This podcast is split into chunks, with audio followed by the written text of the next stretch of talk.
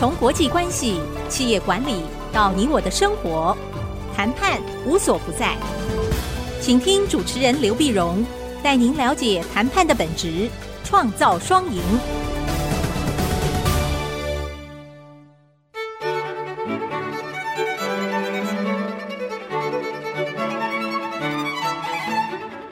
这里是 IC 之音 FM 九七点五，欢迎收听《谈判无所不在》，我是刘碧荣。今天这期想跟各位谈个比较特殊或比较呃新鲜的话题哈，但是却是呃也很常见到的问题，就是群里面沟通的敏感性。群呢，我们今天讲群，当然讲职场里面的 Line 群呢、微信群呢，那群里面沟通。有什么特别的敏感性？我们要特别的留意啊！为什么会谈到的问题呢？因为这是有一次上课的时候，有个同学来访问呢、他问到，问到说他老板呢、呃，常叫他说，哎，你到哪个群里面帮我去听啊？谁讲些什么话啊？嗯、可能有些人呢很放炮嘛，在群里面这大放厥词，呃，对公司有意见的老板有意见，老板我说我怎说我总要知道说谁有意见嘛，谁有什么想法啊？所以你要截图给我看，而且名字要露出来，这谁有什么意见？那我学生就两难呢。那你是截图，你表示非常忠诚，你截图没有问题。可是截图以后，你连名字都没有匿名化，都露出来，那不是明摆着出卖朋友吗？所以要他出卖朋友，他觉得很难。可是他如果不出卖朋友，他老板这边就很难交差过关啊。那你说那怎么办啊？老板也是我叫我去去去听嘛，叫我去看，那怎么办啊？我就跟我学生讲，这是一个真的是蛮蛮蛮蛮蛮复杂的一个问题，蛮棘手的问题。不，我们先讲一下整个理论的源头啊。这最最早的时候是发生怎么回事儿哈？我们从实体的会议来讲，这是一九六零年代，美国呢，甘乃迪总统跟古巴当时有一个，或者跟跟苏联有古巴飞弹危机。什么叫古巴飞弹危机呢？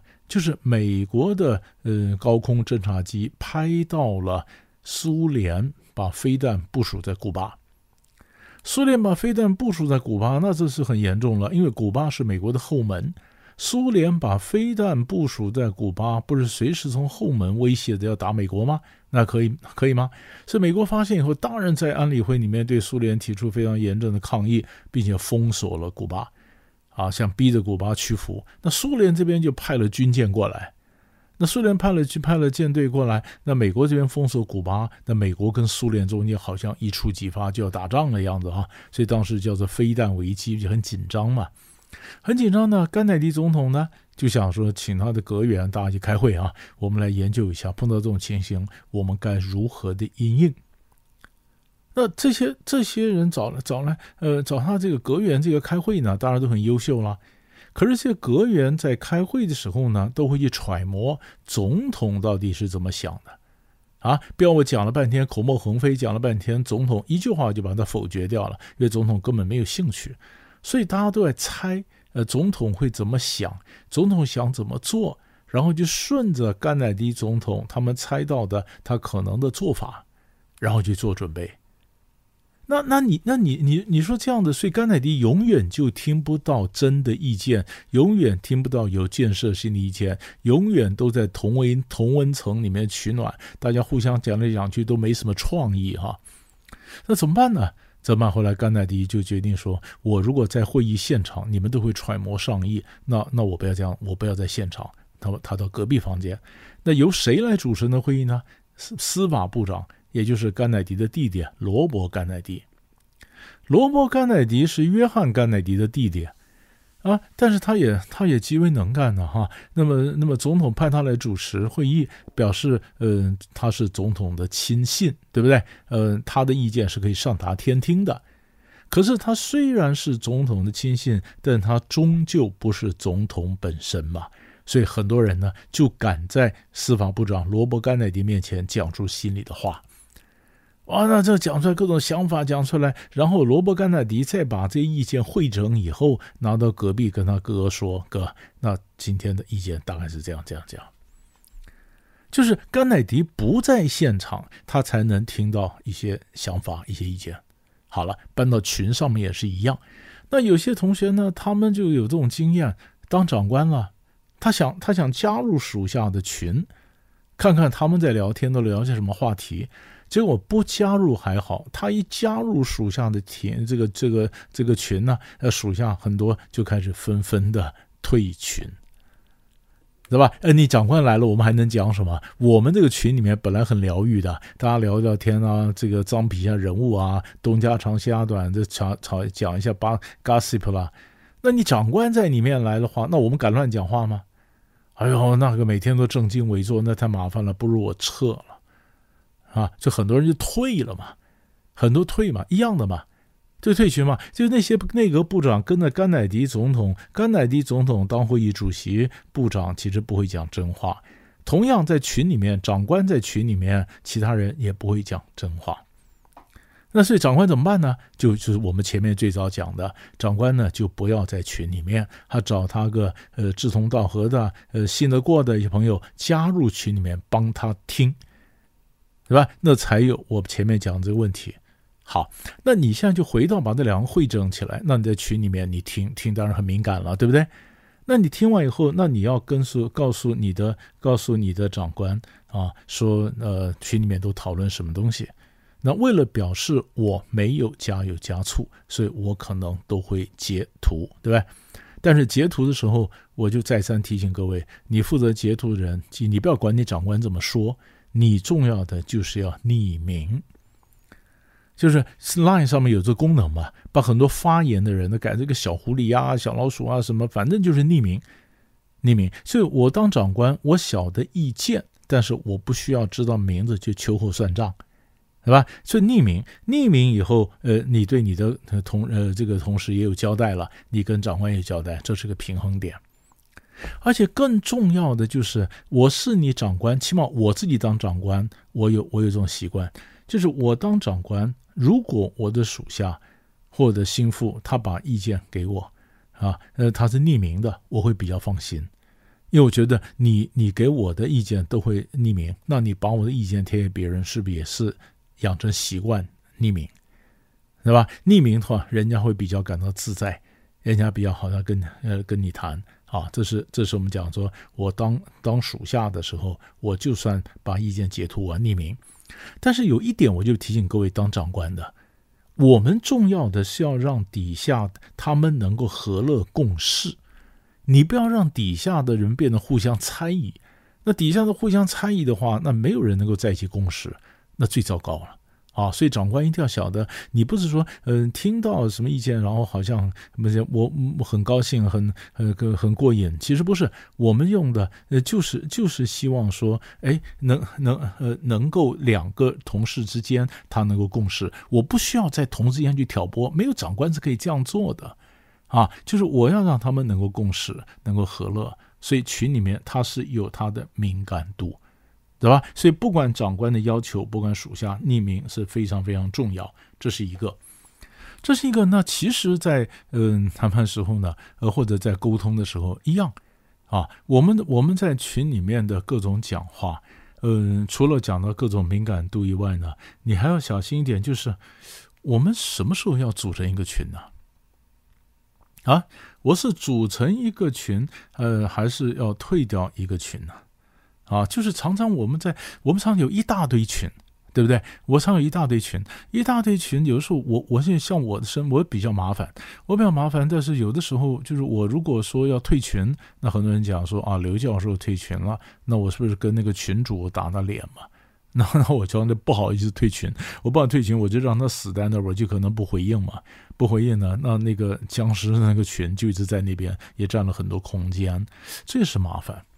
所以你要退出一个群，先不要讲说你是不是长官，你退群比较能听到什么意见，而是说，当我们要加入一个什么群的时候，我常常觉得还是三思，因为我们时间是有限的啊。那我们就要三思。那反过来，那我是长官呢，我们限制我的同仁去加入群呢？嗯、其实有的时候我们倒是不反对同仁加入外面的群，但是有个条件就是。他加入外面的一个什么社团的什么，他有什么最新的科技啊，商场上最新的趋势啊，像这些被发展标准，他要回反馈回来。他要 feedback，他要反馈回来，就是我希望我的同仁，我都相信你，你不要闷死在我们公司，你可以浮出水面，牺牲呃，就呼吸新鲜空气，你可以加入别的群，但是条件就是有一个分际，你很多东西你必须回馈回来，告诉我最新的科技，这点很重要，免得我们公司埋头苦干，就错过了一些发展的大的方向。不，其实还有一个要组不组或退不退，还有一些更敏感的问题，更敏感的问题。那这敏感问题到底该怎么看？我们先休息一下，回来，呃，广告回来，我们继续往下聊。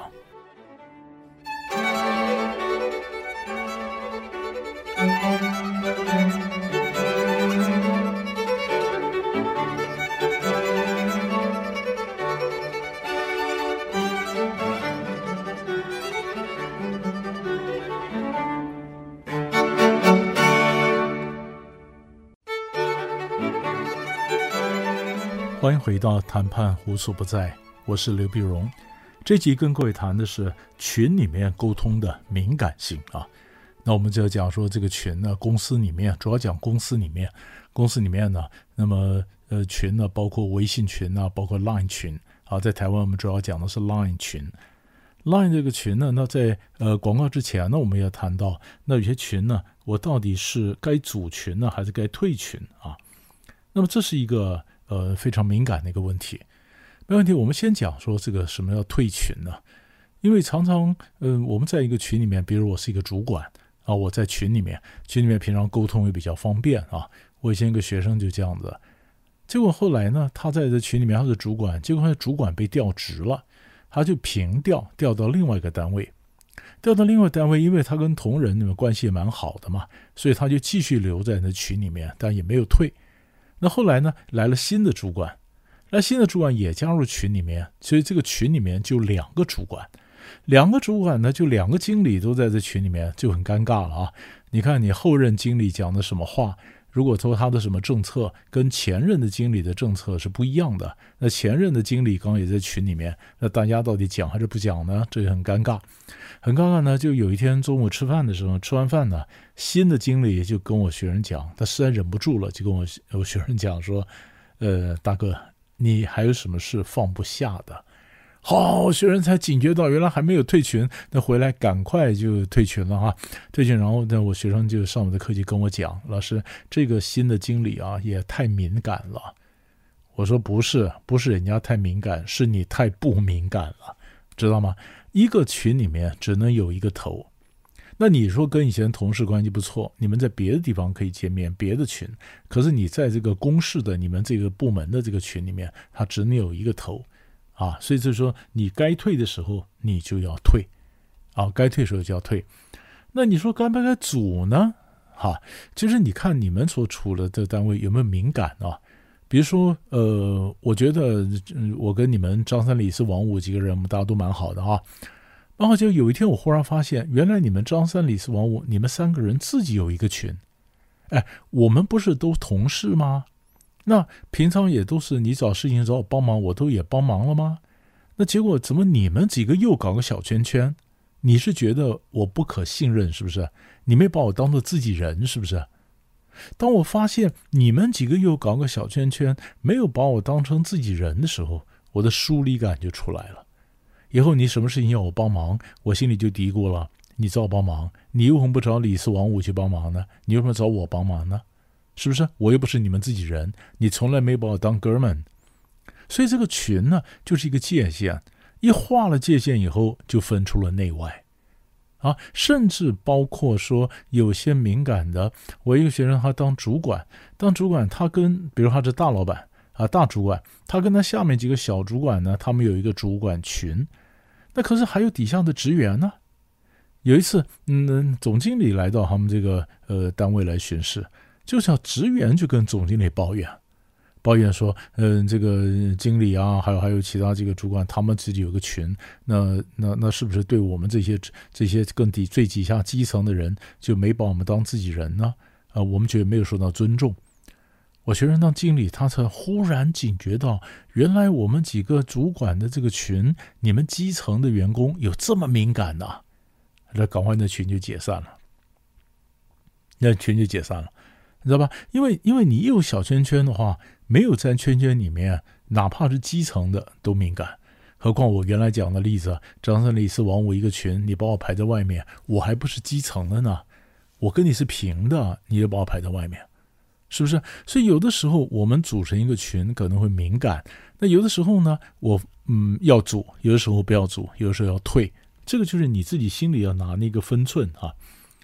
那么可是如果在这个群里面，好，我们假设我们现在都知道了，在群里面，我们在群里面。一定有定个游戏规则嘛，对不对？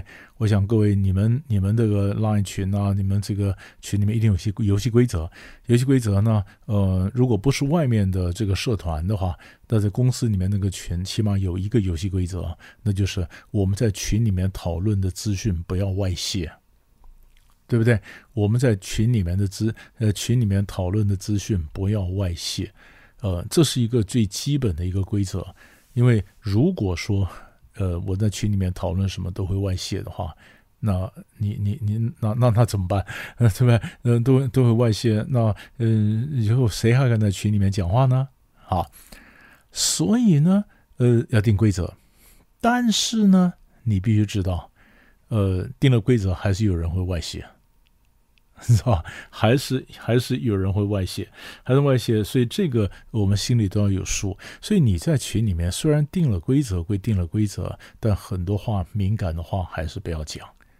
就好像我上谈判课的时候，我也常跟同学讲说，我们要养成个习惯哈，就是我们讲出来的话只有两种，一种是不怕人家传的，一种是故意要人家传的。你如果跟人家讲一件事情，跟他讲说，大哥，我跟你讲是，你别告诉人家。那太低估中国人传话的本事。早上一讲，下午一圈就传回来了，不然我们也不叫中国人呢，是不是？所以最好的方法，能够保密的方法，就是你不要讲，你不要讲，这个比较放心啊，这比较放心。这放心呢，通常呢，我们在这个群里面，因为现在这个这个时代呢，常常我们希望，嗯，我随时可以跟长官要沟通，对不对啊？或者长官也随时希望跟我沟通。所以这就牵涉两个，你说在群里面呢，属下呢，他最大的一个困扰，属下最大的困扰就是长官觉得很多事情呢，就往群里面一丢，是不是？假设大家都看得到，你先不要讲，有的信息可能被过多的信息量淹没，而是老子东西往里面群里面一丢，那是不是马上要回应呢？那马上要回应，是不是就没下班呢？是吧？所以这就是你们要定个规则。啊，嗯，什么时候几点钟以后的这个信息呢？比如说，我可能需要呃，我的秘书明天早上回答我就好了。可是我怕明天早上我忘记了，我现在就往群里面丢，对吧？那我往群里面丢，我并没有要你马上回答。你如果能马上回答，很好。你明天早上九点钟上班以后，呃，马呃回答我，我也是 OK，对？但是我做一个长官，我就不能要求你们马上要回答。那这样谁敢当我属下？因为我都没人给他们下班的时间呢，所以这个规则也要定出来啊！我有想到什么意见，我会往群里面丢啊。那么哪怕哪怕呃我的秘书已读，我也不期待他马上回，因为他可以明天查了资料以后，明天早上上班以后从容不迫地给我个完整的答案。他已读，我不希望他马不需要他马上回。你如果当主管，你随时丢都需要人家马上回，那我跟你讲，那很累。好，这是从暑假角度来看，要不要马上回？那从长官的角度来看呢？我们既然在群里面，我们讲说，今天在这数位时代，那我们要建立我们大家的向心力啊，希望你们跟着我，你们对我有信任，对我有忠诚度，那我一定要有透明度，对不对啊？但是呢，我们再多讲一点点。在理论上呢，各位你要晓得，透明度跟能见度是不一样的，所以很多人就把透明度跟能见度混混在一起。其实我们当长官，我们要的是能见度，我要底下都能够看到我，可是我不需要透明到什么事儿都让底下知道。比如说，我们公司要买个写字楼，我既要买个办公室，我买个写字楼，或者我们可能要搬到哪里去，这件事情可以让属下知道。可是，至于我在谈判的时候，在买写字楼谈判，我出价多少，我愿意花多少钱来买，在这个谈判过程里面，我不需要每个人都知道我出的价钱嘛？也就是我让他知道我买写字楼，这个叫做能见度。可是我不需要透明到我每一回合出多少钱都让人家知道，对不对？所以这里面当然有一个界限，一个一个一个一个一个区分嘛，哈。最后一点呢，我们要谈到一个长官呢。你可能要底下，我们就回到最原始了啊！你叫你叫底下的人啊，你信得过的人帮你听听看群里面讲什么话，对不对？那我们也说呢，你如果是那个属是那个呃这个你不得听的人呢，你如果今天呃有什么话，你截图给我看，但是你最好匿名啊！匿名呢，那我当长官，我看到你匿名，我会觉得蛮放心的，因为你很小心，你很小心，所以我跟你讲话。也比较敢放心的讲，如果你什么东西你都没有匿名，你直接就截图都给我看，我也会很担心。我讲给你的话，你是不是随便截图也给别人看？那这里面不是就没有秘密了吗？所以，我们当属下，我们在群里面，我要告诉长官，随时告诉他最新的一些信息，我也要保护我自己，我也要尊重彼此的隐私权。所以这个是在群里面我们互动的一个，我想最基本的一个呃艺术啊，或者一个原则，可以给大家做个参考。谈判无所不在，我是刘碧荣，我们下一集再见。